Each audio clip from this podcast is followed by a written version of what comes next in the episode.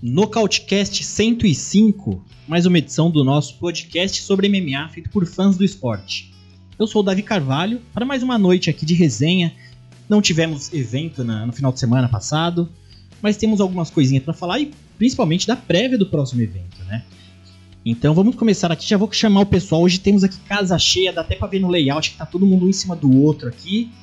Mas aqui é igual coração de mãe, sempre cabe mais um. Vamos começar com apresentando pelo primeiro os convidados, né? Eu tô vendo que a Erika aqui já deu uma no layout aqui, deu uma caída, mas eu vou começar com o Joadson.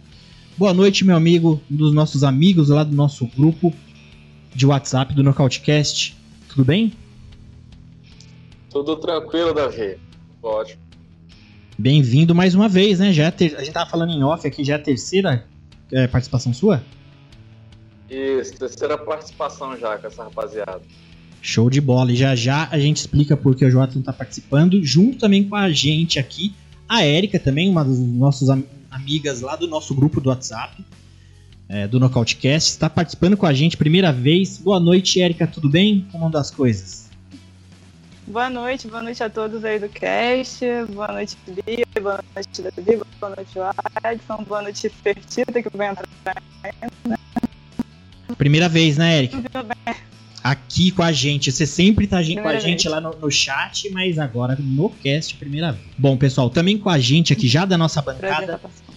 Bianca Batista, boa noite, Bianca. Tudo bem? Mais um cast aí pra, pra gente falar um monte de groselha. Boa noite, Davi. Boa noite, os convidados, né? A Érica. Até que enfim conseguimos trazer essa mulher. O Joadson, que já não é a primeira, nem a segunda. É isso aí. Gosto assim, Joadson. Volte mais vezes. André G, Fertita, galera do chat. Vamos lá, né? Passou a ressaca da Ilha da Luta. Três, três cards de uma vez. Vamos analisar o, o evento do final de semana. Show de bola, pessoal. Com a gente também, eu tô vendo que o áudio que tá dando umas picotadas. Espero que lá para quem tá curtindo com a gente esteja tudo bem. É, boa noite, André G, diretamente de Mariana. Tá sem imagem, mas está com áudio. Isso que é mais importa. Tudo bem que a gente gosta de mostrar a beleza do André G aqui também, né, André G? Mas sua fotinho tá aqui, André G. Boa noite, pessoal. Espero que estejam todos bem. É uma honra voltar aqui mais uma semana. Espero que minha internet suporte aí, porque o bate-papo de hoje vai ser muito bacana. Fico também muito feliz aí com a presença do Joatson, da Érica. Muito legal. Espero que aproveitem e voltem mais vezes. Show de bola, André G. E com a gente também direta, vem diretamente de Las Vegas. Duvidaram da gente nos comentários lá no YouTube que é e ele, mas é ele é de verdade. Lorenzo Fertita, boa noite, Lorenzo. Como andam as coisas por aí, meu amigo? O pessoal precisa do quê? Para saber que é você mesmo? Uma foto aí, alguma coisa assim? Não é possível, né, pessoal? O pessoal não, não acredita na presença do Fertita, né, Davi?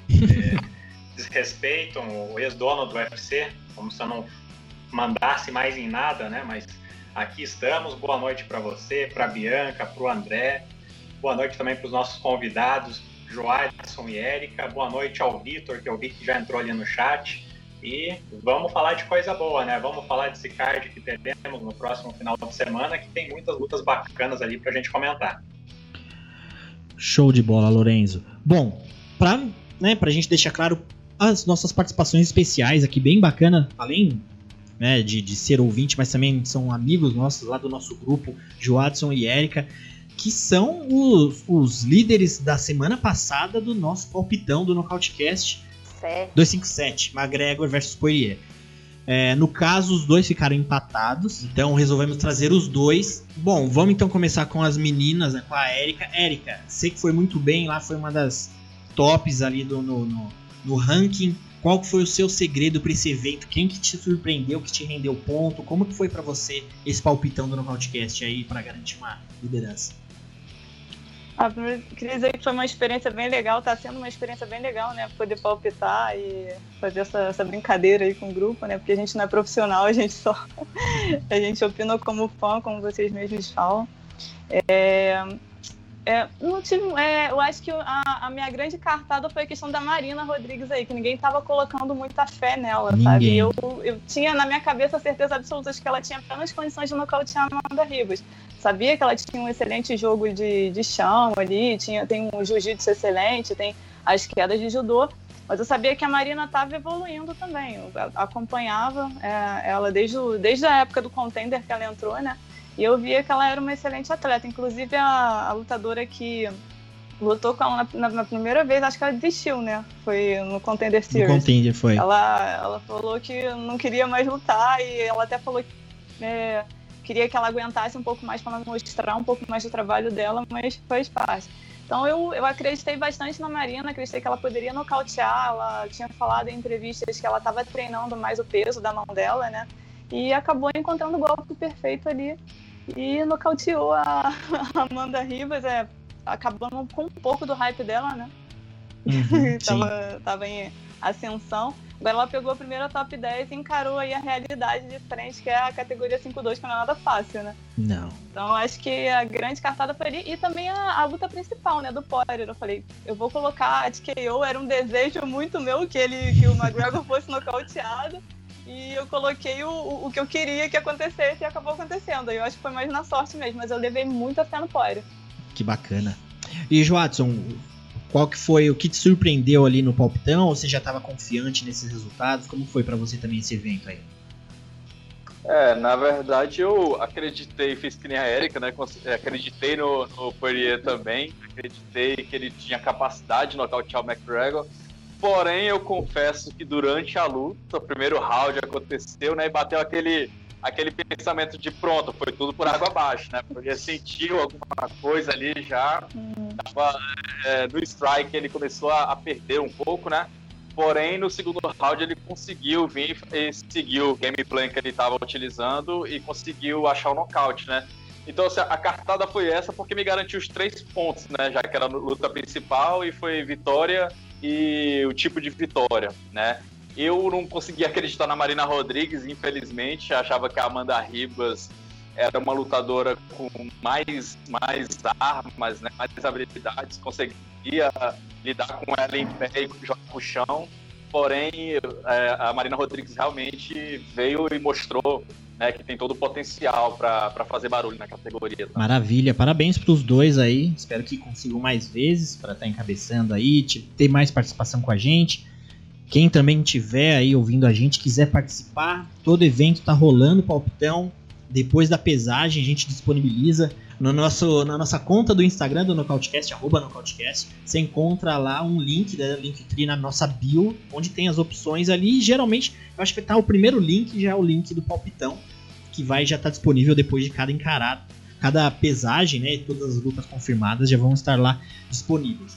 Certo, pessoal? Vamos então já dar início aqui à nossa resenha, que a gente vai falar do UFC Fight Night Overeem versus Volkov, que vai rolar agora dia 6, sabadão, a partir das 9 horas, né? Tá, ainda tá para confirmar esse horário, mas eu acho que é por aí o começo preliminar. E vai rolar lá no Apex, nas Vegas, que é o que vai ser o, o UFC Vegas 18, né? Na sequência aí de, de eventos desse do Apex. Então o UFC voltou para os Estados Unidos, lá para Vegas, está do lado do Fertita. O Fertita provavelmente vai estar por lá. E um evento de um card é, é, não tem nomes é, tão grandes, tirando o a, as lutas principais, o preliminar principalmente, né? Eu vou até colocar aqui. Mas o card já vai começar com uma luta que estava ainda para ser definida, mas se alguém souber alguma informação sobre isso, mas ah, por enquanto vai ter do Old Osborne versus Dennis Bonda, que vai ser pela categoria mosca. É, é, o, o, Osborne ele já vem do Contender Series, já, já Contender Series não, ele já tem uma luta no UFC, ele tem uma derrota e vai encarar o, o Bonda que está fazendo a estreia, né? Que essa é uma das duas lutas que vão estar disponíveis ali no, no canal, no Facebook do canal Combate, também no, no, no Facebook também do YouTube vão estar disponíveis para quem não é assinante do Combate, né? Meu pai gosta de assistir essas duas primeiras lá no, no, Facebook, ele tem uma mania de assistir no Facebook essas duas. Então, para quem não é assinante aí, não vai ter um Jack Sparrow, um link de Jack Sparrow, dá para assistir essas duas lutas já no começo. Então, como eu falei, vai ter o jamaicano Old Osborne que tá vindo de derrota pro Brian, Brian Kelleher, que lutou lá naquele evento do McGregor versus Cerrone. Né? Ele vem do Contender Series lá de 2019, que vai encarar o Denis Bondar, que é o ucraniano. Certo? O ucraniano ele tá fazendo a estreia no UFC. E depois tem uma luta pelo peso pena, que é o Seung-woo Choi versus Yorsef Zalal. Só nome fácil para mim me ajudar aqui. Eu vou começar com os convidados hoje. se você tem algum destaque desse preliminar que você tá de olho, que você acha que vai valer a pena assistir ou não? Ou você já gosta de esperar pelo principal e deixar o preliminar para depois? Ah, eu, eu, eu tenho um destaque preliminar, né? É uma luta que eu tô de olho, que eu, particularmente eu gosto muito de ver esse lutador é, atuando, que é o Michael Johnson, né?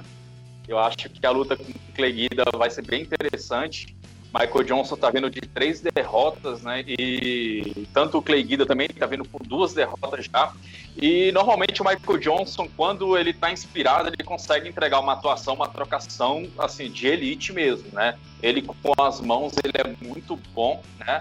O, o, o ponto fraco dele é porque ele entrega paçoca algumas vezes, né? Começa a desistir muito rápido quando sente. Mas a trocação dele é muito boa.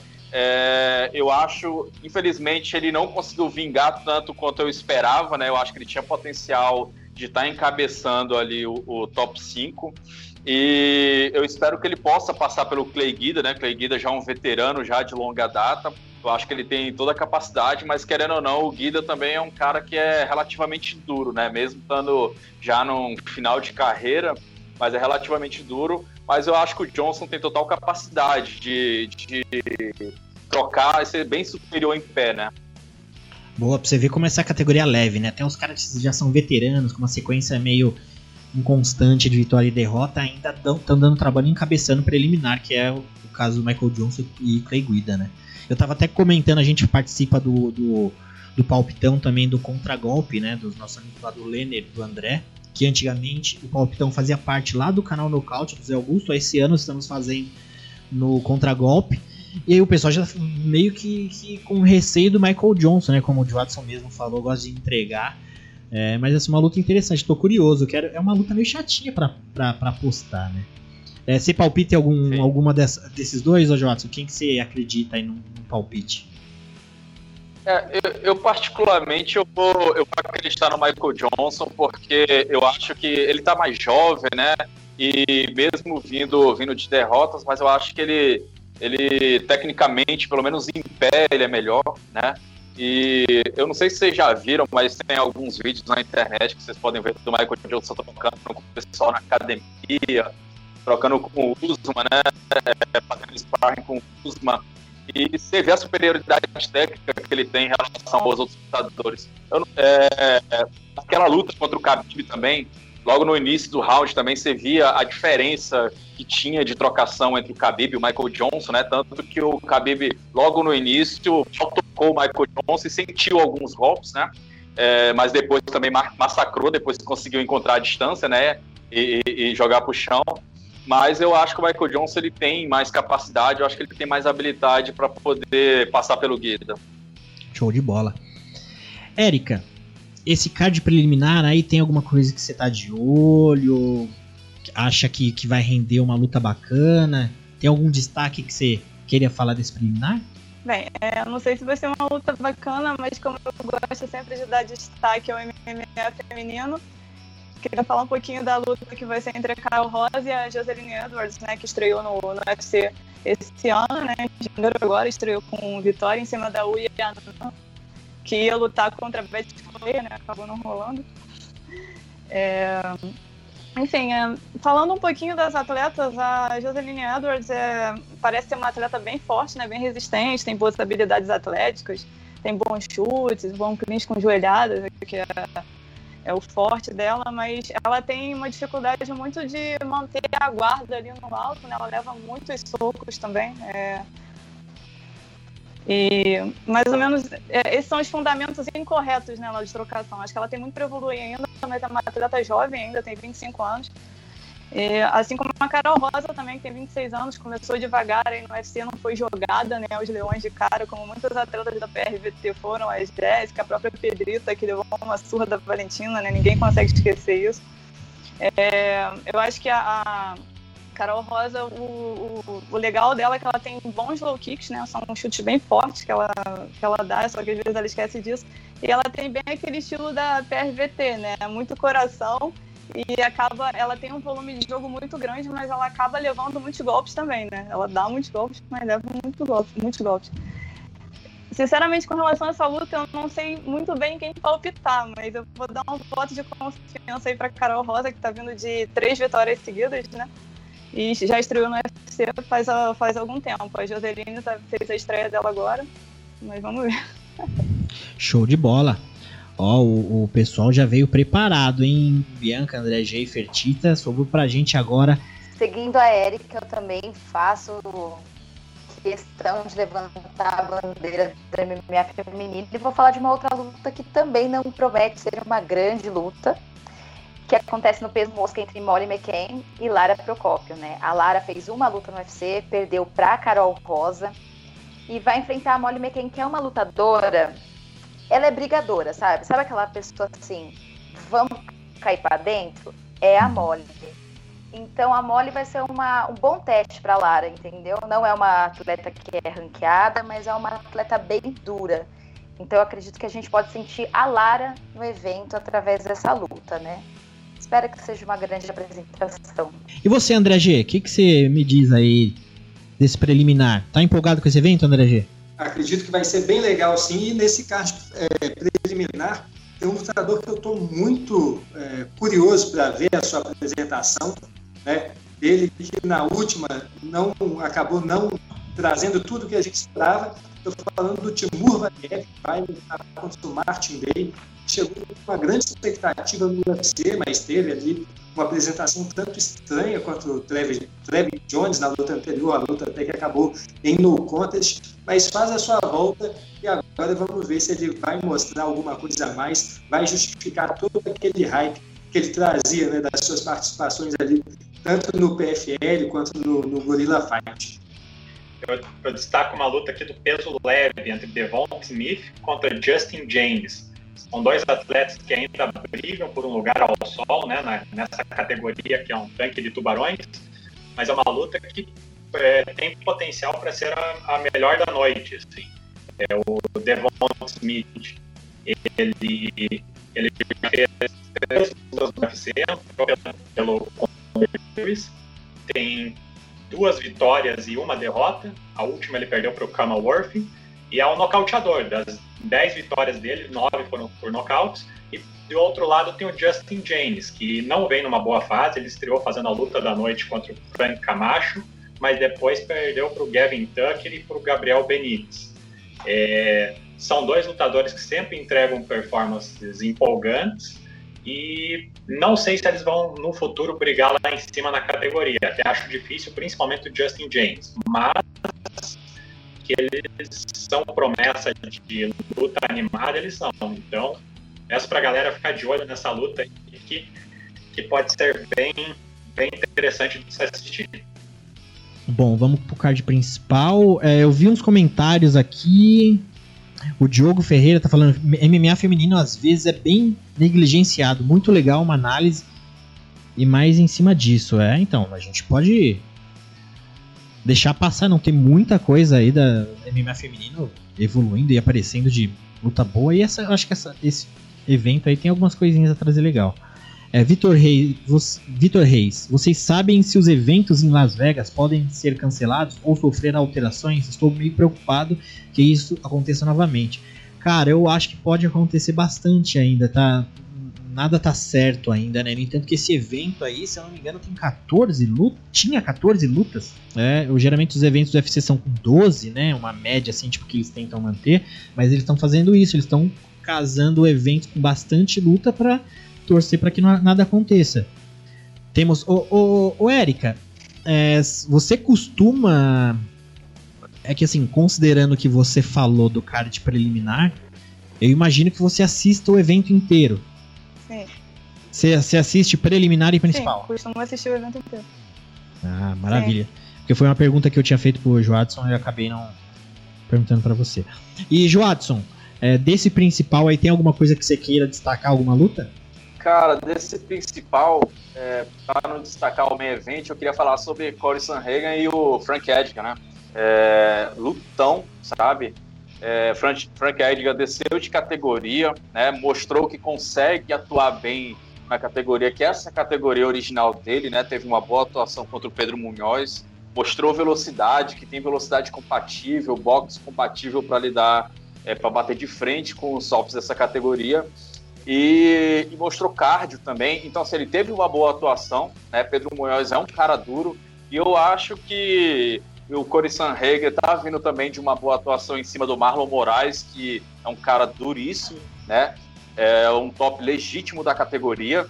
E nocauteou ele de uma forma avassaladora. Então, acho que vai ser um lutão, né? Particularmente, eu acho que o, o, o Corey vem, vem um pouco favorito para essa luta, né, em cima do Frank Edgar, mas eu acho que o Edgar ele tem total possibilidade de poder ter armas o suficiente para dominar também o Corey, né? Ele tem wrestling, ele tem boa movimentação, bom footwork, ele tem as mãos muito rápidas, como mostrou, assim como o Corey também tem é, uma boa trocação, né? Mas eu sinto que o Edgar é mais completo mas é, vamos ver como é que ele vai lidar agora com um cara que realmente Ori ali é top, top 5 da categoria, né? Vamos ver como é que vai vir a atuação do Edgar nessa com a idade que ele já tem, mas eu acho que vai ser um lutão e eu acho que se se ele não vencer, ele vai entregar uma luta muito dura também, né? Como sempre entrega também.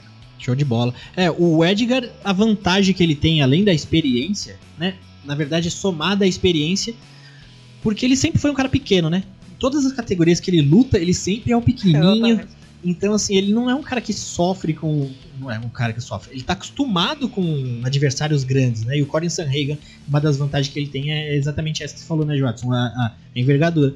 Então, o Edgar, é, ele, ele tem, pelo menos. Se, se tem um cara pequeno para vencer o Sanhagen aproveitando dessa experiência é o Edgar, né? Então vamos ver, tem que ver essa questão do timing aí, a idade do Edgar já não é mais um garotão. Sanhagen tá vindo ali na ponta dos cascos, tá ele muito rápido, né? É uma luta bem difícil pro Frank Edgar também e uma responsabilidade enorme pro Sanhagen. É, eu sei que tem um cara aqui que não gosta muito do Frank Edgar, que é o André G, né, André G? Tá, é, é Sanhagen desde criancinha, André G? chateado aqui com essa luta, porque a probabilidade de eu ver o Frank Edgar levar um baita de um couro existe, né? Então eu estou um tanto quanto chateado, mas poxa, estou torcendo bastante aí para que ele volte, né? Mais uma vez seja a resposta que a gente procura para esse, esse cara que é o Codescent Reagan, que ele consiga uma vitória, chegue aí né, na porta do cinturão para finalizar sua carreira, quem sabe com mais um olho na torcida sempre vai ser. Show de bola. E esse, eu tava. No, agora que eu notei, né? Esse evento, e geralmente os, os, eventos lá no Apex, né, em Las Vegas, tem bastante brasileiro, e esse evento não tá diferente. Tem no preliminar, ele tem duas brasileiras. Não, duas brasileiras? Duas brasileiras. Tem uma brasileira, mas tem o Danilo Marques também. Isso, e no principal também tá, tem o Pantoja, tem o Diego Ferreira. Tem bastante brasileiro. E você, Bianca, algum destaque desse principal pra gente comentar? Olha, Davi, pra mim, Carlos Diego Ferreira e Benil Danilush vai ser uma grande luta e uma luta que vai movimentar muito ali o top 10 para baixo da categoria dos leves, né? Porque quando a gente fala dos leves, a gente olha para cima, a gente só vê monstro. Só que quando você olha para baixo, você também só vê monstro, né? Então, essa luta entre o Diego Ferreira e o Benil Dariush vai ser uma luta que vai projetar um dos dois. Os dois vêm com uma sequência boa de vitórias. O Benil Dariush vem de cinco vitórias, o Carlos Ferreira vem de seis. E é uma revanche, porque os dois já se enfrentaram uma vez e o Diego perdeu para ele, né? Perdeu por decisão. Então, vou torcer aí pro brasileiro, né? Conseguir a sétima vitória e acredito que essa vai ser uma, uma das, né? Porque esse card principal tá incrível. Não dá nem pra falar qual que vai ser a luta da noite. Mas eu acredito que essa vai ser uma grande, grande candidata a ganhar um bônus.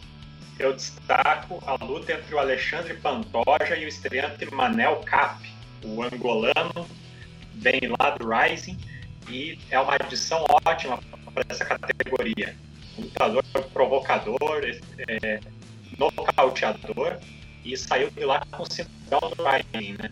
E, e, agora tem uma parada dura pra frente. O Doja não vem em uma fase, mas é um dos tops da categoria. E essa categoria é, só tem ranqueados, mas só tem lutador de alto nível lá, né? Então a chance de termos uma, uma luta muito técnica, muito parelha, muito bem disputada e, e de muita qualidade é grande, né? Estou muito curioso para a estreia desse angolano e vamos ver se o Pantoja volta para a coluna das vitórias, né? Ele que vinha, vinha bem na categoria, daí foi atropelado pelo Davidson e depois se recuperou contra o Matt Schnell e depois na última, novamente o cardio dele deixou ele na mão e ele perdeu para o Askar Askarov numa luta que poderia deixar ele mais próximo do cinturão, né? Então agora vamos ver se ele retoma o caminho das vitórias e se aproxima de um, de um title shot ou se ele traz o estreante já para o top 5 da categoria. Uma luta bem interessante de se ver, Davi. Maravilha, pessoal. E essa luta é bem legal nela é o seguinte: independente de quem ganhar ali, o Brasil vai sair campeão, porque o Manel Cap já avisou que vai entrar com o pagode do grupo Revelação. Então a galera pode ir ficando animado, todo mundo aí criando expectativa, abrindo uma cerveja. Brasilzão vai sair vencedor nessa luta. Ó, mais um ponto pro esquadrão brasileiro, então, André G, independente de quem vença? Com certeza, cara, com certeza. Nessa daí só vai ser sorrisos no final da noite. Show de bola, rapaziada. Bom, vamos pra luta principal então, que também é o, é o mote aqui do, do cast que eu coloquei, né? A última corrida de Alistair Overeem, que ele falou que vai fazer uma última tentativa, já fez tantas ali. Ele é um dos maiores nomes nos pesos pesados do MMA, né? Se a gente considerar aí, é um cara que já tem cinturão de. Vamos ver se eu não erro nada. Strike Force, ele tem Bellator e tem do. Do Pride, é. E do Dream também, acho que ele tem, não tem? Tem, do Dream também. E o que falta para ele é só do UFC mesmo. É, pra só. ele fechar. Então vai ser uma luta que já deveria ter acontecido, né? Foi uma luta onde o Volkov teve que sair, depois entrou o Oleinik no lugar do Volkov, né? Aí acho que depois disso o Avirim fez mais umas duas ou três lutas, tá vindo de vitória contra o Sakai. E, cara, é, eu não sei vocês, mas assim, essa, esse evento, e até eu vejo a mídia, tá, a forma que a mídia tá trabalhando esse evento, que é o mote realmente é o Overeem. Independente de Volkov, se o Volkov tá ali ou não, o pessoal tá andando pro Volkov. E, e, eu tenho um pouco desse sentimento. Depois do Volkov, com aquela última luta que ele fez com o Greg Hardy, eu fiquei tão decepcionado com o Volkov que eu que não sou tão fã do Wolverine como pessoa, como lutador, não tenho o que falar. Então eu sempre fiquei com o pé atrás do Wolverine, mas agora eu tô torcendo para ele mesmo, porque eu, pô, ia ser bem bacana, né? É, uma última, último momento do Wolverine aí. É, ô, Bianca, você acha que o Wolverine ainda tem, ele tá nessa última corrida pro, pro tentar o, o, cinturão do UFC? É, você torce, você acredita? Como que você diz? Como que você acha? Eu torço, eu acredito, tô aqui na torcida para ele. O grande problema do Overin é que a gente sabe, né? Assim, é um golpe. O Vitor Reis falou ali no chat que não engole a derrota pro Jairzinho. E é isso, ele tava ganhando cinco rounds e foi um golpe. A gente sabe que o problema de absorção do Overin é um absurdo. Ele mudou muito o estilo de jogo dele para poder se proteger quanto a isso. Só que o Volkov é um cara muito preciso também, né? Assim, né? É um cara muito longo, então talvez possa utilizar isso. Mas eu vou torcer pro Wolverine, cara. Eu quero, quero ver até onde vai essa última corrida dele. Por que não chegar lá? Então, a minha torcida é total Wolverine. Maravilha. E você, André G, o que, que você imagina aí? Você, é, também tá na torcida pro Wolverine? O Volkov também é um lutador bacana, né? Mas a gente fica com aquela, aquela sensação que falta uma coisinha pro Wolverine, né? Pra terminar como. Ele já é um grande, mas fechar com chave de ouro, né, André G? Sempre vai ter essa torcida, essa expectativa né, de ver até onde o Alistair Overeem pode chegar, porque ele é um cara que sempre está trazendo alguma coisa de nova para o seu jogo, está mudando alguma coisa, tentando fazer alguma adaptação para poder fechar ali os seus buracos. Isso é muito legal de ver, né? Essa sobrevida que ele teve depois de um começo tão difícil ali no, no UFC, né? Teve algumas sequências de derrotas e ter conseguido vinha aí em quatro vitórias nas últimas cinco, a gente sempre vai ficar aí na expectativa dele vencer mais uma e chegar para o cinturão. Mas do outro lado tem o Volkov também, ex-campeão do Bellator, excelente lutador também, né? É, não à toa já bateu aí caras como o Fabrício Verdun, né? Cara muito bom, bateu também o Blagoy Ivanov lá no, no Bellator lá atrás, é um cara e tanto mas a gente não sabe, né? São dois strikers muito bons, dois caras que gostam de manter o jogo é, em pé, mas a gente sabe que o Wolverine tem um jogo de chão que não pode ser subestimado. Talvez aí a gente veja a chave da vitória. Show de bola. E o, o Fertita, o Volkov e o Wolverine, dois caras é, é, bom que dos pesos pesados, que os caras estão no topo ali. Geralmente o pessoal do topo já é meio que veterano, né? Porque precisa de muita coisa até chegar lá. E, e já é um pessoal que passou por muita coisa, mas eu vejo que meio que assim, o Verin como a, a, a, Bia falou, ele teve uma renovação, né? Eu acho que o Verins ele, ele soube muito adaptar o jogo dele no UFC, né? Quando ele entrou no UFC, ele teve uma sequência ele, muito inconstante, teve derrotas e vitórias. E meio que ele aprendeu com os erros a adaptar o jogo e fazer uma forma mais inteligente. E quando precisa, ele dá aquela explosão quando é o momento certo. Então ele tem toda a experiência de saber o momento da explosão, né? Como ele é, é, venceu muitos lutadores de um tempo pra cá. E o Volkov, para mim, eu tenho a sensação que é um cara que parece que ele tá cada vez mais metódico e cada vez menos explosivo. E o jogo parece que ele tá entrando numa fase onde o Everin tava quando ele entrou no UFC. Então o Volkov tá.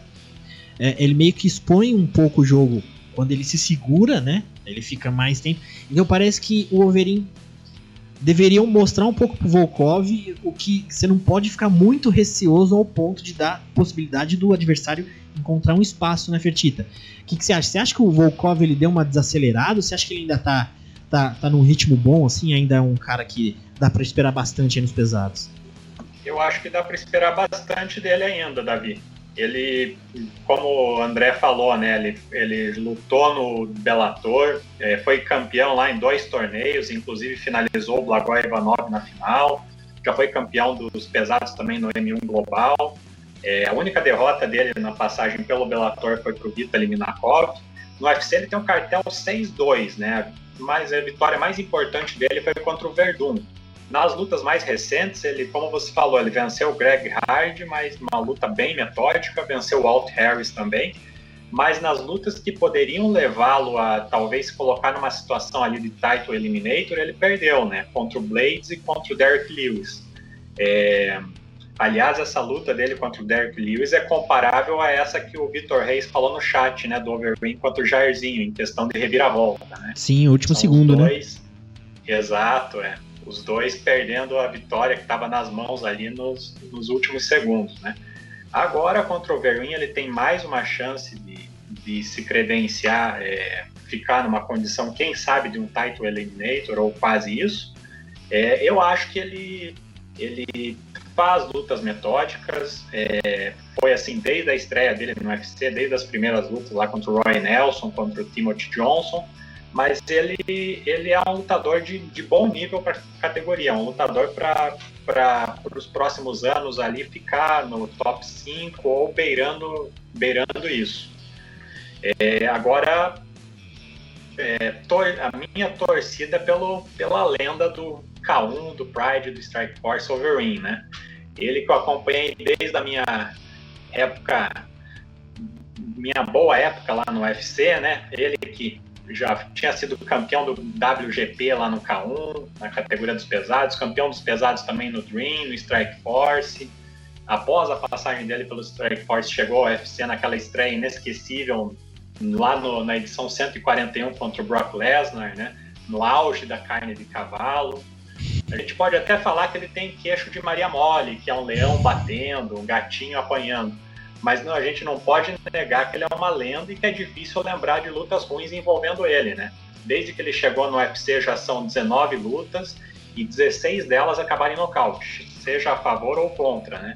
Ele é capaz, como vocês citaram aí algumas lutas dele, é capaz de derrotas inacreditáveis como aquela contra o Pezão, contra o Rothwell também, mais recentemente contra o Jairzinho, né, quando dominava a luta e caminhava para uma vitória tranquila nos pontos é, ou derrotas brutais, né, como foi contra o Blades, ou hum, na luta que ele morreu, né, contra o Enganu. É, contra o Blades também morreu, né, ele ressuscitou depois dessa luta, não é possível o que aconteceu naquela. Mas é interessante observar a adaptação técnica que ele fez nesses últimos anos, como o Joadson e o André citaram, né. Ele é um lutador menos explosivo, mais tático, ele cadencia mais a luta, escolhe o momento certo para atacar, como você falou, Davi, e ele porque ele precisou adaptar para esconder o queixo, né?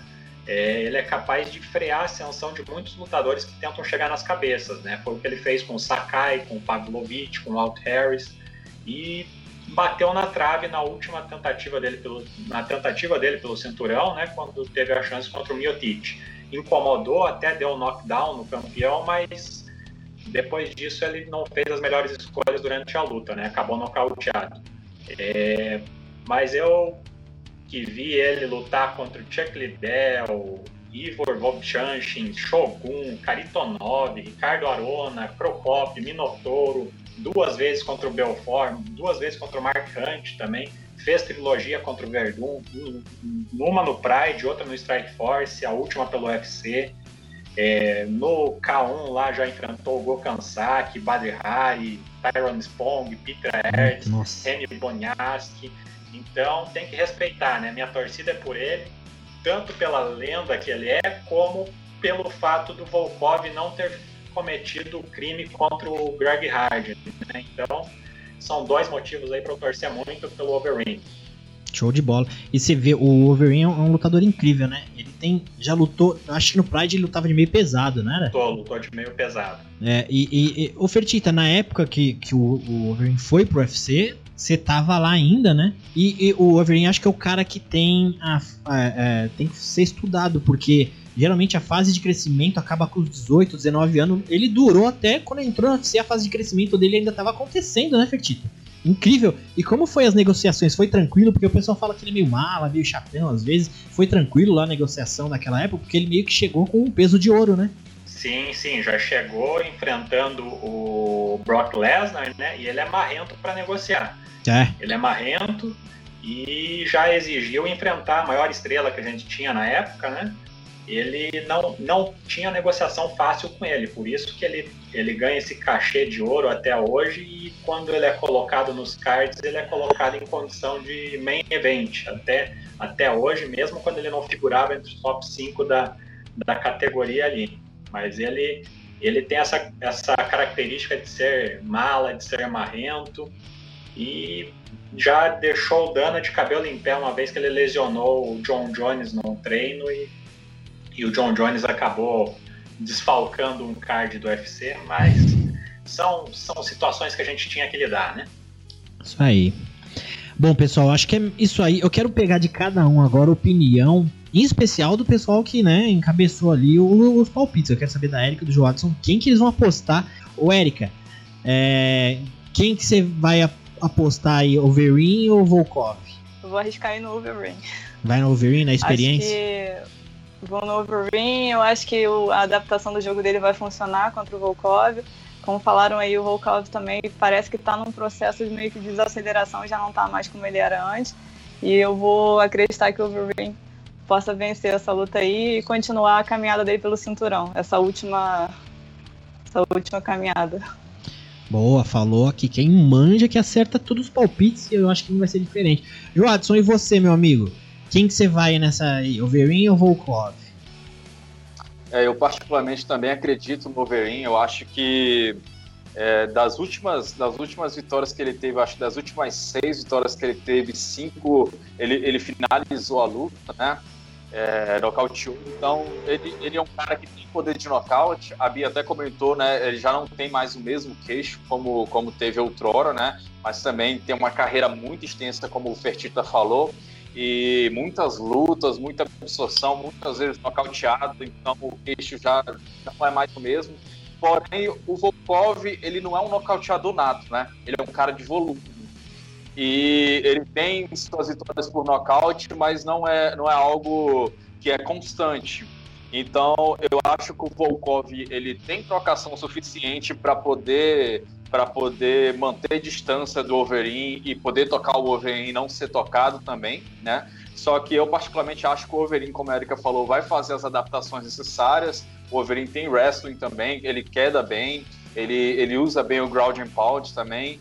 E eu acho que no fim das contas a, o conjunto de habilidades dele vai vai prevalecer e acho que o Volkov ele não tem a mão suficiente para nocautear o Wolverine mesmo nessa atual fase dele, né? Até porque ele foi nocauteado, se a gente for pegar o retrospecto dele, das últimas lutas, foi o, o Rosenstruck, foi o Enganu, foi o Curtis Blade naquele nocaute brutal, né, no ground and pound, que eu acho que aquele, aquele nocaute do Curtis Blade foi um dos mais brutais que eu já vi, né? É, ele dava a cotovelada, você viu o sangue jorrando, era muito sinistro. É, e também o Miotite, né, que é o atual campeão, que não precisa nem falar, né? Miotite tem mão pesada, é um cara perigoso. Então, os caras que o, que o, o Overeem perdeu foram caras ou com a mão muito pesada, né, trocadores natos, ou caras fora da curva como o Miotite, né?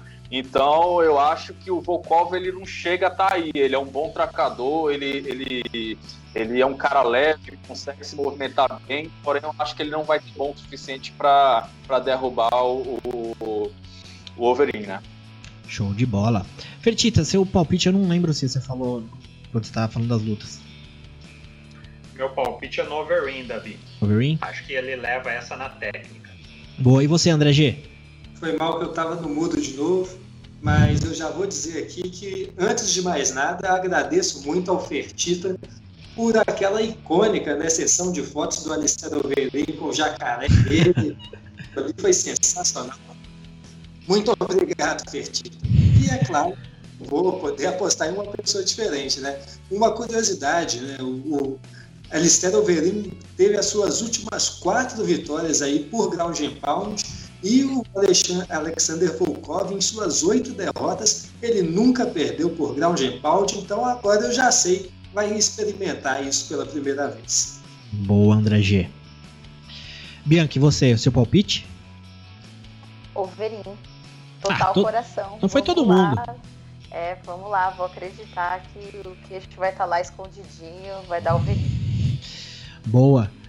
Eu queria só fazer uma pergunta para o pessoal com todo respeito ao, ao Overeem, o Volkov, alguém de vocês aí ficaria bravo se a luta principal fosse entre o Sandhagen contra o Frank Edgar e a do Overeem fosse o co-main event?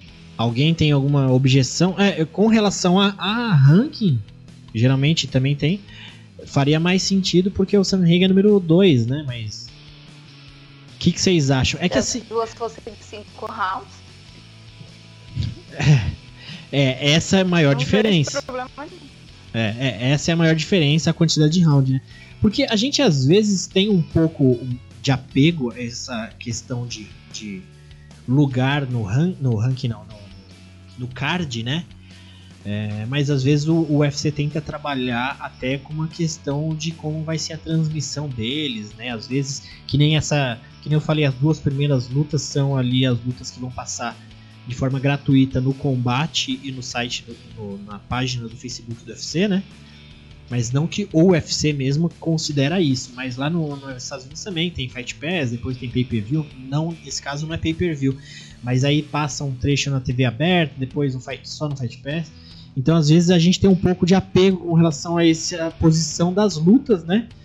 Mas pra gente mesmo, é, é, a gente fica com a sensação de, de, de merecimento, né? Tipo, Sanhagen número 2, Frank Edgar também é um grande nome.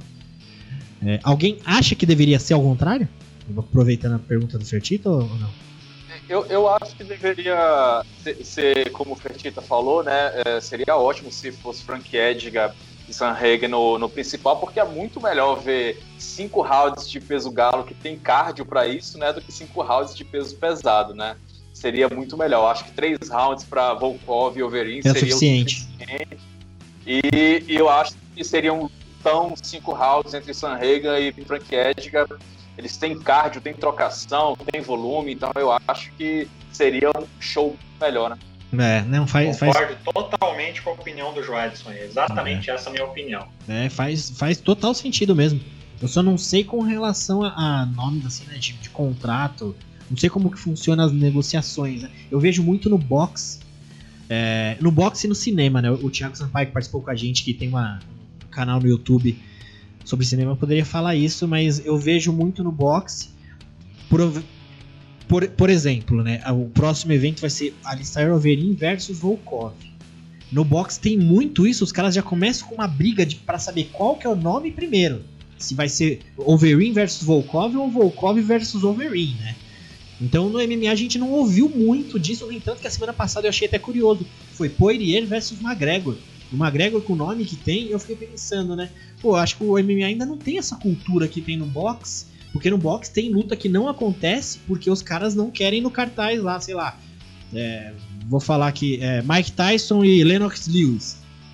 Na época eu não lembro, mas era capaz de não acontecer se fosse Lennox Lewis versus Mike Tyson, porque os caras têm um ego tão grande que até o nome no cartaz eles consideram. No entanto, que no cinema também tem isso. No cinema tem filme lá, que nem você pega Poderoso Chefão, quando na capa do filme tem lá Al Pacino, não sei o que, não sei o que, tem os nomes e tem, tem ator que fala, não, ó, se o meu nome não for o primeiro lá, eu não quero participar. Então no MMA não tem tanta essa cultura, então eu fico pensando se. Mas se... é ranking, Davi. Não, então, não, eu entendi. A questão do ranking faz total sentido.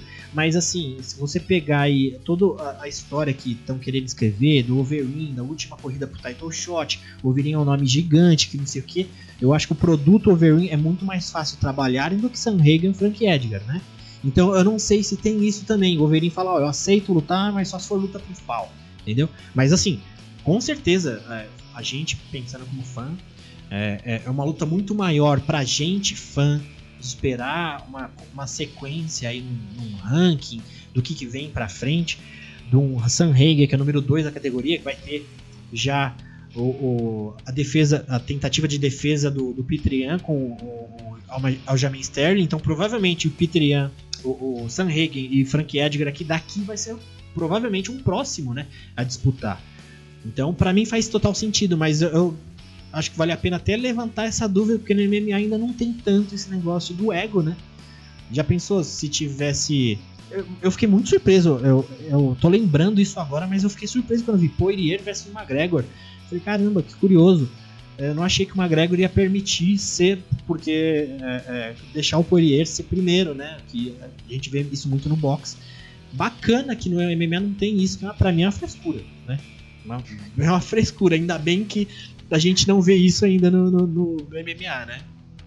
E, e, Davi, eu acho que entra muito esse ponto que você falou em relação à questão da imagem, né? Querendo ou não, o Frank Edgar é um cara até popular no MMA, um americano, né? Veterano já. Porém, acho que a imagem do Overeem, ela já tá mais disparada da sua comunidade. O Overeem, fora a questão do porte físico, tinha uma época que ele era muito grande e teve sua popularidade ele chegou a um ponto até de participar de clipes, né? Eu acho que tinha clipes de, de, de hip hop que ele participou e tudo. É, então eu acho que ele é um cara que é relativamente popular, né? É um cara que é caro pro UFC também, né? Ele já veio com classe alto já é, dos outros eventos. Então, provavelmente, esse ponto da popularidade, da questão do imagem, deve pesar mesmo para a questão do main event, né? Sim, com certeza, mas assim, pensando dessa forma do Fertita, eu também, cara. É tipo você ter aqui um, um carro de alto de, de, mais potente de velocidade, um de, de final, e você colocar em situações diferentes, né? Eu prefiro ver cinco rounds de Sanheg e Frank Edgar. E eu sei que provavelmente, né, a gente tá cansado de, infelizmente, de ver peso pesado. Passou do terceiro round, a luta foi uma droga. Então, três rounds para Volkov e Overeem são suficientes, né? Certo, pessoal? Alguém quer comentar? A Bianca tá fazendo. Não? Tô, tô fazendo não, porque é um absurdo falar Nossa. isso, coitados do peso pesado. Cadê o Messi orçando para defender essa categoria, pelo amor de Deus? É, falta, falta um Caim Velasquez. as bolsas, né, Davi? Que o, por exemplo, na última luta, o Overeem contra o Walt Harris, o Overeem embolsou 400 mil dólares, né? E o Edgar embolsa metade disso nas suas lutas, né? É, então é, é aquela coisa de você dar o holofote para fazer o, o, lutador também justificar a bolsa que ele recebe, né? Então, Sim. nesse ponto, o Overeem ganha muito mais, né? Por apresentação. Sim, boa.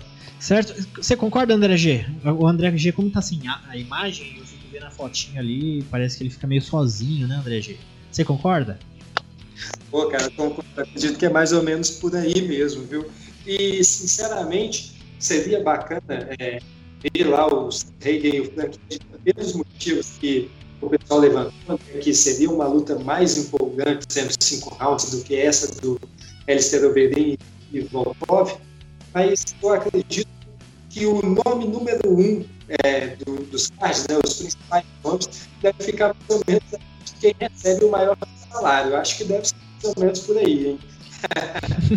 né, tem que fazer jus, né? Acha, já que estamos gastando, vamos, vamos usar o máximo que consegue do produto, né? Aproveitar de imagem. Você falou da, da imagem da foto do Wolverine com, com o jacaré, acho que os caras usam até hoje essa foto aí. É que nem a foto do Mike Tyson com o tigre, o Wolverine com o jacaré. Ah, o que eu ia perguntar era com a possível vitória do Wolverine, você acha que ainda há possibilidade de uma vitória dele chegar ao cinturão, dele vencer o cinturão? Até porque, querendo ou não, o top 3 ali da categoria é muito duro para ele, né? É... Acho que ele consegue esse feito. Eu acho que o poder de marketing dele vai ter que falar um pouco mais alto aí, né? Então, essa categoria dos pesados também tá embolada, porque tem John Jones chegando, aí já tem essa defesa do meu Tite vai fazer contra o Enganu, tem Curtis Blades também que tá vindo com uma sequência boa de vitória. É, o Jairzinho, que é o número 4, o Jairzinho é o 3, no caso, ele tinha pedido luta com alguém, já fechou uma luta com ele, não fechou essa semana? Alguém lembra? Ele vai lutar, ele vai fazer. Como que é, o Joatson? Cyril Gane. Ah, é, o Cyril Gane, é. Então. Então, assim, mais uma. Se for um lutaço aí. Pode falar. Então, o Wolverine, ele pediu essa luta pro Jairzinho também. É. É, então, a, tá, tem, essa aí tem Cyril Gane e Jairzinho um vencendo vencendo bem já tá na cara ali do, do, do, do, cinturão também. Mas aí na cara do cinturão também tem John Jones ainda. E ainda tem a, a defesa do Miotite que, que, que para acontecer, né? Não tem jeito. O caminho do. Olha o caminho pro Wolverine chegar no cinturão. Vence o Volkov. Enquanto isso, o, o Miotite e o Enganu se decidem lá. Daí o, o Cyril Gane vence o Jairzinho Daí o Wolverine vence o Derrick Lewis depois. Depois vence o Gunny. Enquanto isso, o John Jones toma o cinturão e ele vai lutar contra o Jones pelo cinturão. É. E assim.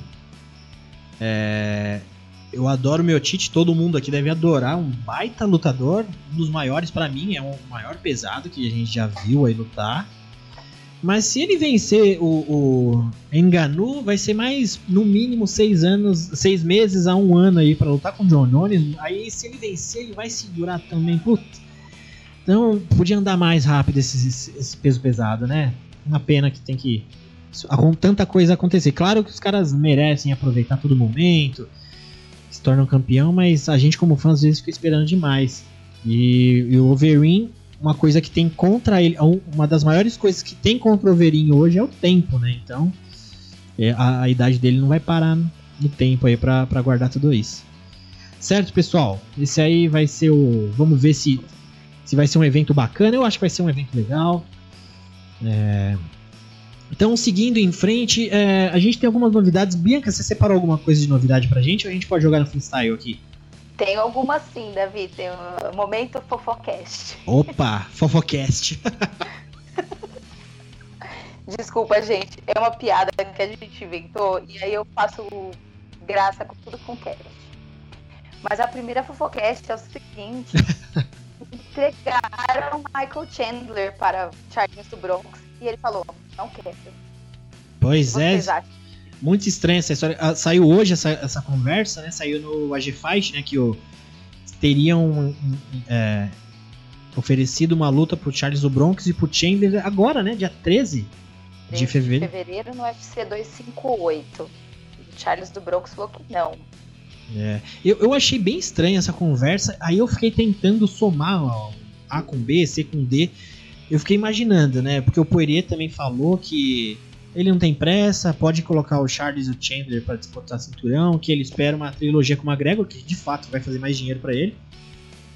Então eu acho que é meio que por aí, eu não sei, né? É, o, até o Laerte tá no nosso grupo também, lá que fez uma entrevista com o Charles Bronx esses dias lá pro Super Lutas, falou que achou estranho também esse papo, o pessoal falou que não teve, mas lá no Super Luta, no, no AG Fight falou que foi a equipe do, do Bronx que falou, então às vezes, né, o lutador não sabe tanto, quem sabe mais equipe e, e deixa isso passa para para imprensa, então não sei.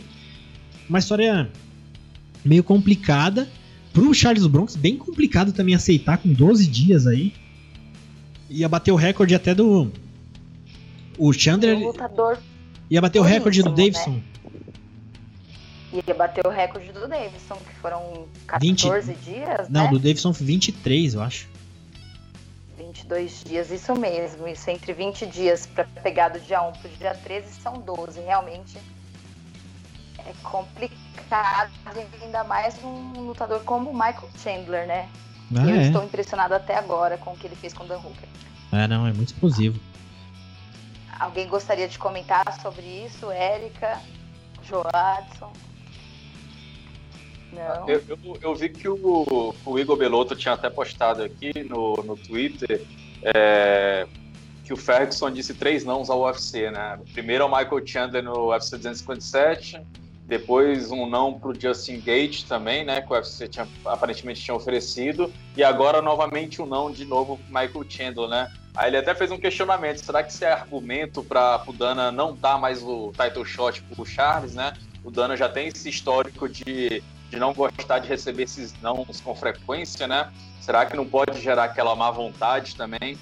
É, eu acho que o Charles, particularmente, fez certo, se não, se não vale cinturão, né? Eu acho que não faz muito sentido ele pegar o Chandler nessa altura do, do campeonato. Até o Gate eu acho que seria melhor em relação a, a, a, mérito, em relação a, a quem está mais alto na situação, né?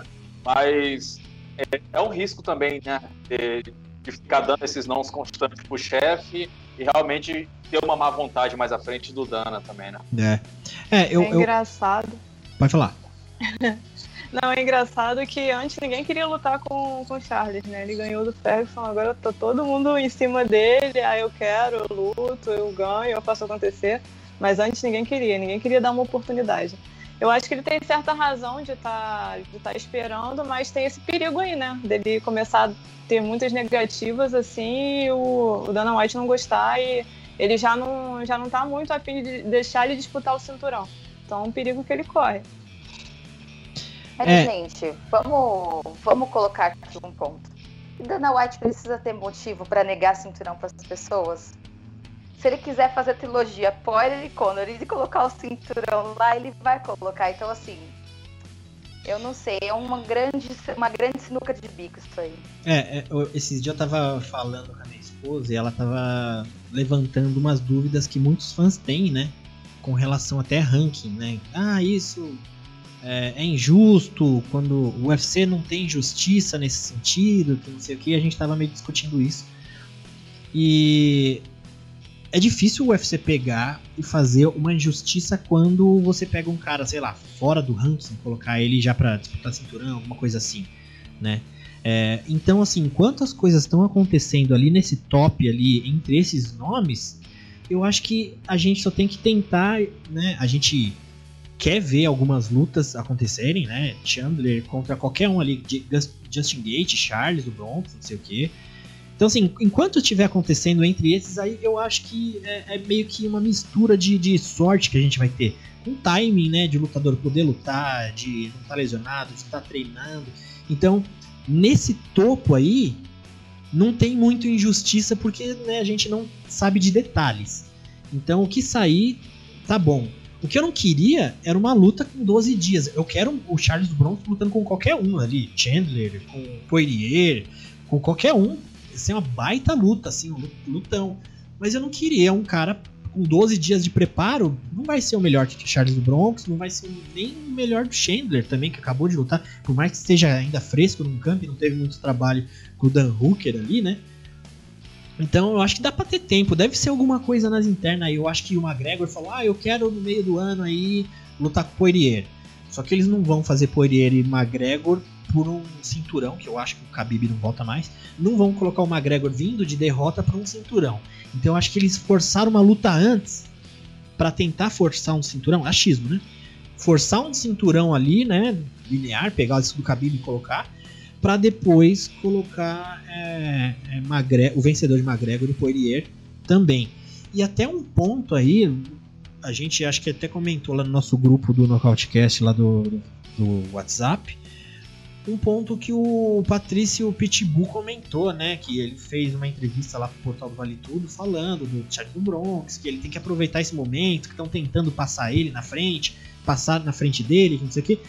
Usa esse momento para ficar na ponta dos cascos que a gente vai ver, né? O Charles do Bronx que a gente quer ver. E o Patrício falou uma coisa bem interessante, que ele falou, é, os, os americanos estão precisando de um campeão. Então também colocando esse temperinho nesse ranking aí dessa, dessa galera, desse bololô, que é Khabib fora, aí depois Poirier, do Bronx, Chandler e Gate, né? Aí depois vem McGregor e Dan Hooker, que são os, os derrotados, que, se bem que o Gate também. Mas colocando um temperinho a mais nessa discussão do que acontece, a gente também põe essa situação de não terem campeões americanos, né? O único campeão americano que tem hoje, qual que é? É o Miotite, que ainda nem é 100% americano, né? O cara tem uma... Ele, eu acho que ele nasceu na Croácia, depois teve o, o, visto americano, eu não sei como funciona, mas assim, ele não é americano.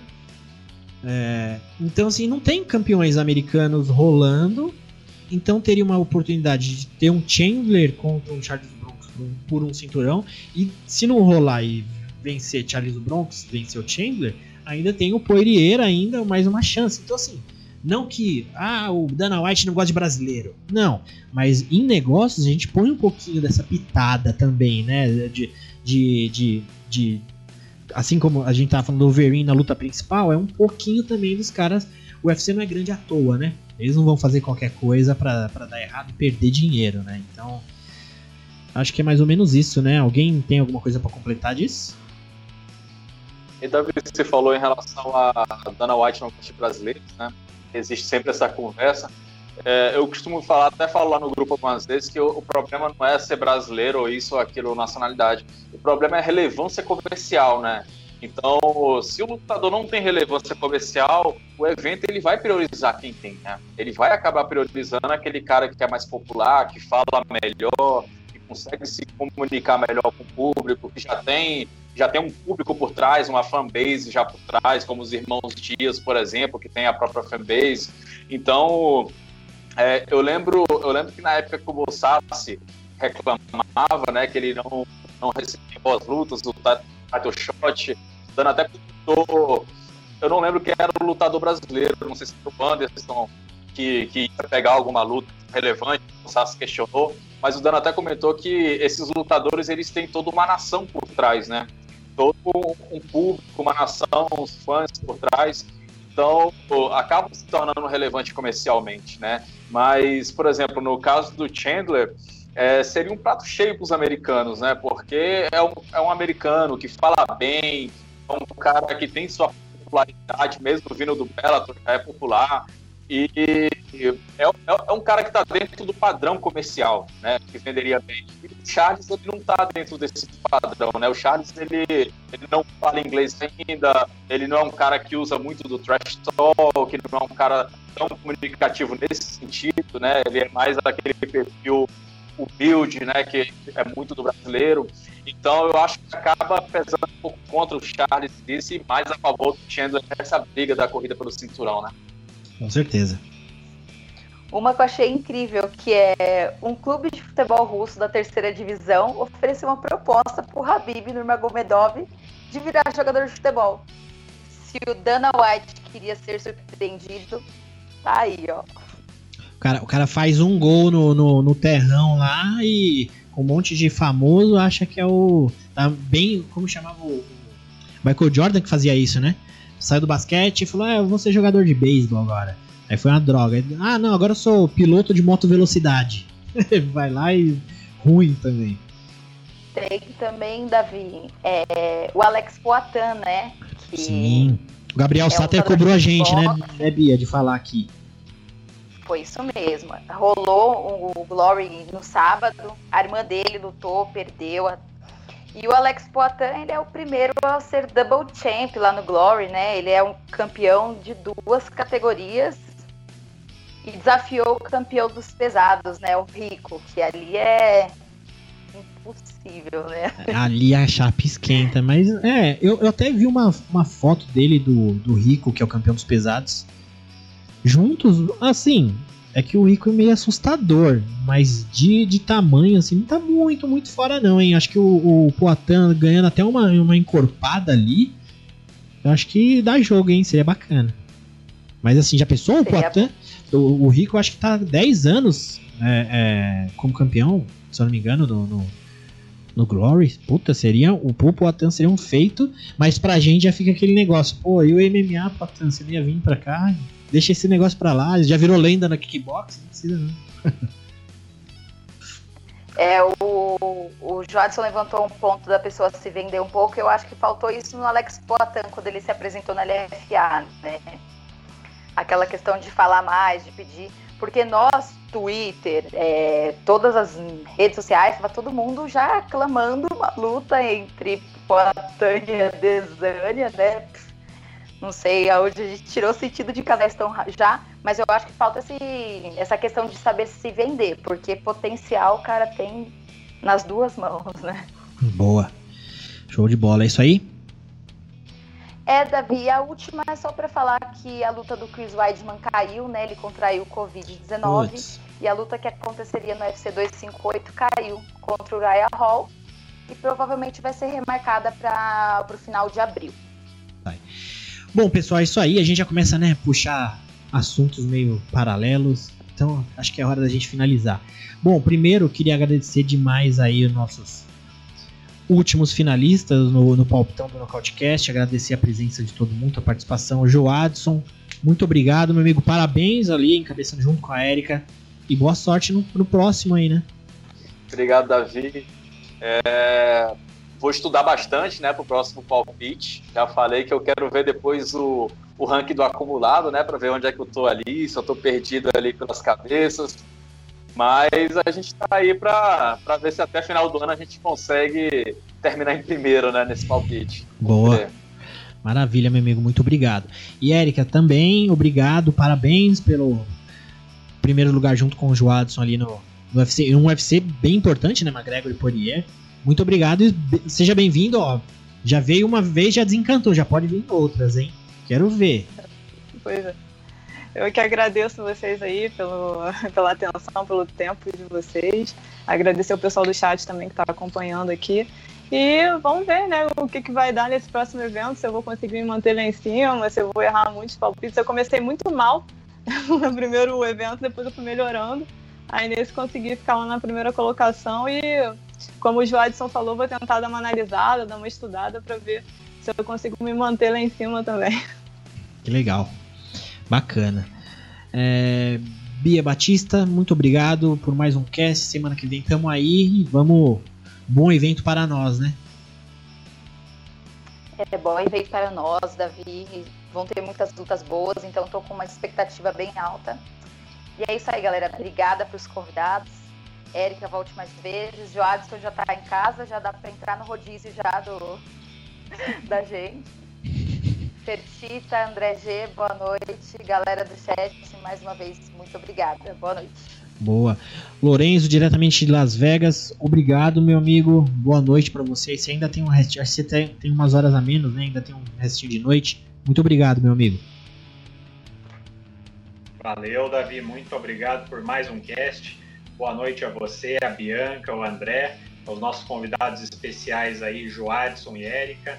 Érica, volte mais vezes, manda muito bem. O Joadson já conhecia ele, tem o cartel positivado lá no grande debate, né, Davi?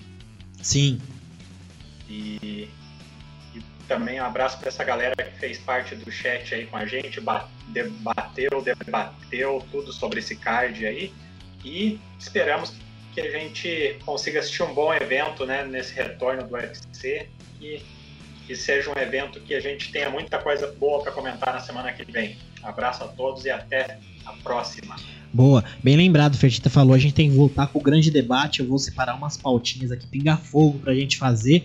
Érica também tá escalada, não vem não, que eu já tenho o seu Skype aqui, ó, quando você menos esperar já tá tocando, quando você atender você já tá na live aqui no grande debate, não quero nem saber.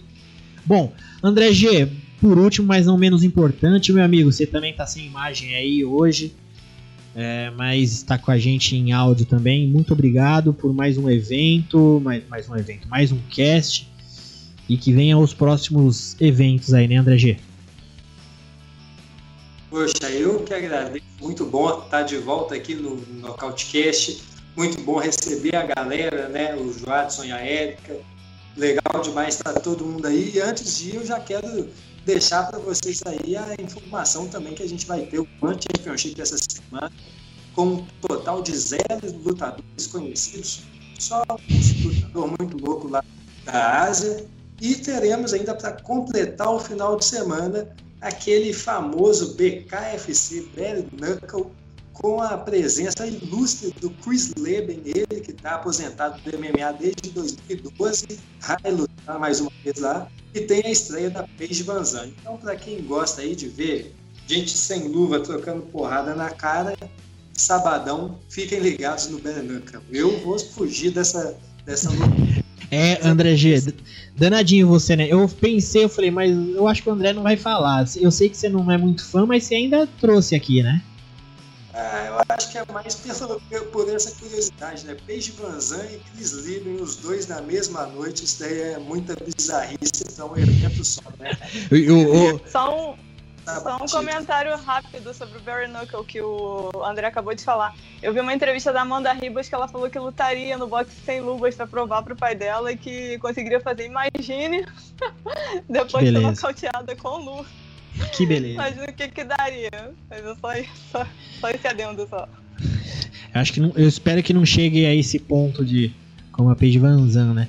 André G, eu, eu, só prolongando um pouquinho aqui pra gente falando desse evento que vai rolar também no final de semana.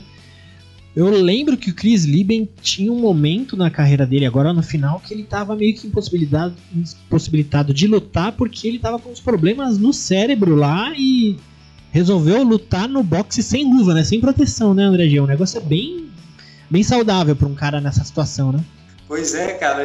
Um cara que foi aposentado por motivos de saúde e de volta é, para lutar no boxe sem luvas. É uma das paradas mais sem noção.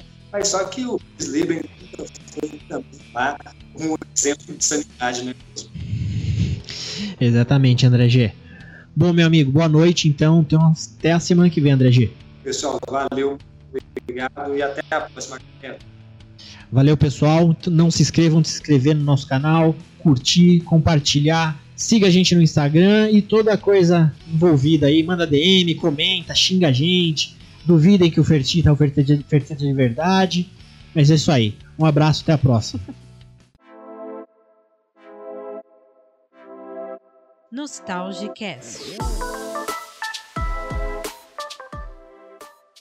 Olá, olá, saudações a todos os ouvintes. Fertita na área. Chegou a hora de falar da melhor época do MMA. Semana do Nocautecast 105, então relembramos o UFC 105, realizado no dia 14 de novembro de 2009 na Inglaterra.